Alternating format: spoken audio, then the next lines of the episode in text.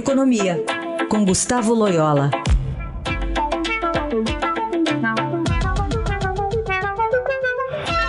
Bom dia, Loyola. Boa semana. Bom dia.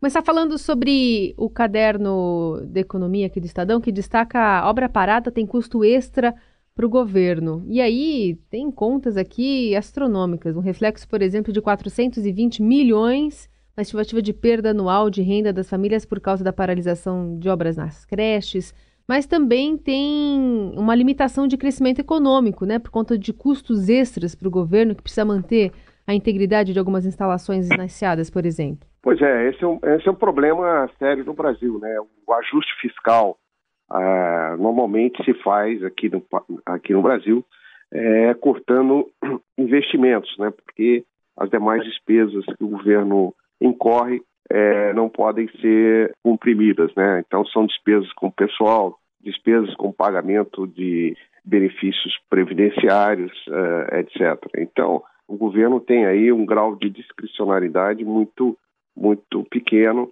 e acaba cortando tudo em investimentos. E esses cortes atingem é, investimentos é, que estão sendo já realizados, né? E isso traz realmente muitos prejuízos não apenas, vamos dizer, pela deterioração aí da, das obras e tal, para um custo de mantê-las minimamente aí para evitar é, uma perda maior, né? E, enfim, esse, esse aí é mais um, um, um retrato, um, né, um aspecto é, do quadro fiscal brasileiro, que, que é péssimo, né? O governo, é, é, é, o, governo tem aí um, um déficit estrutural por causa da, principalmente das despesas previdenciárias.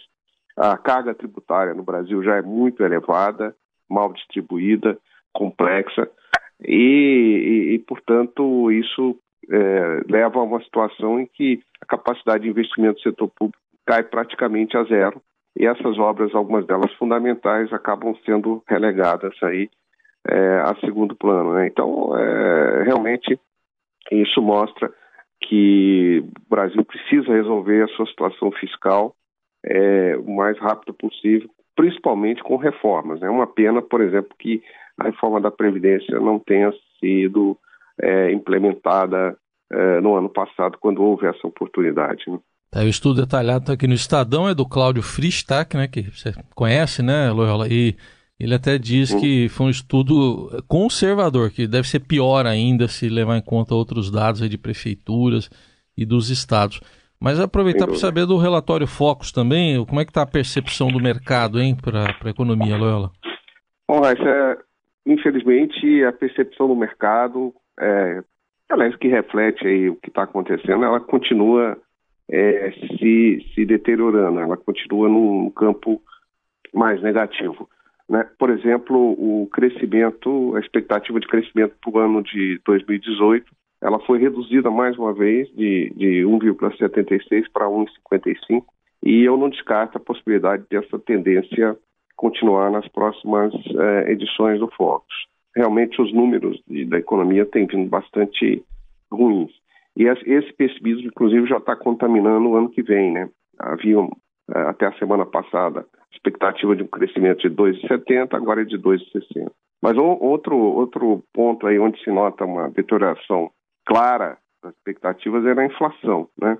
É, na semana passada, a expectativa de inflação pelo IPCA é, deste ano era 3,88, agora é 4. É interessante notar, por exemplo, que o mercado espera o IPCA para junho, agora de 1,1. Na semana passada, essa expectativa era 0,69.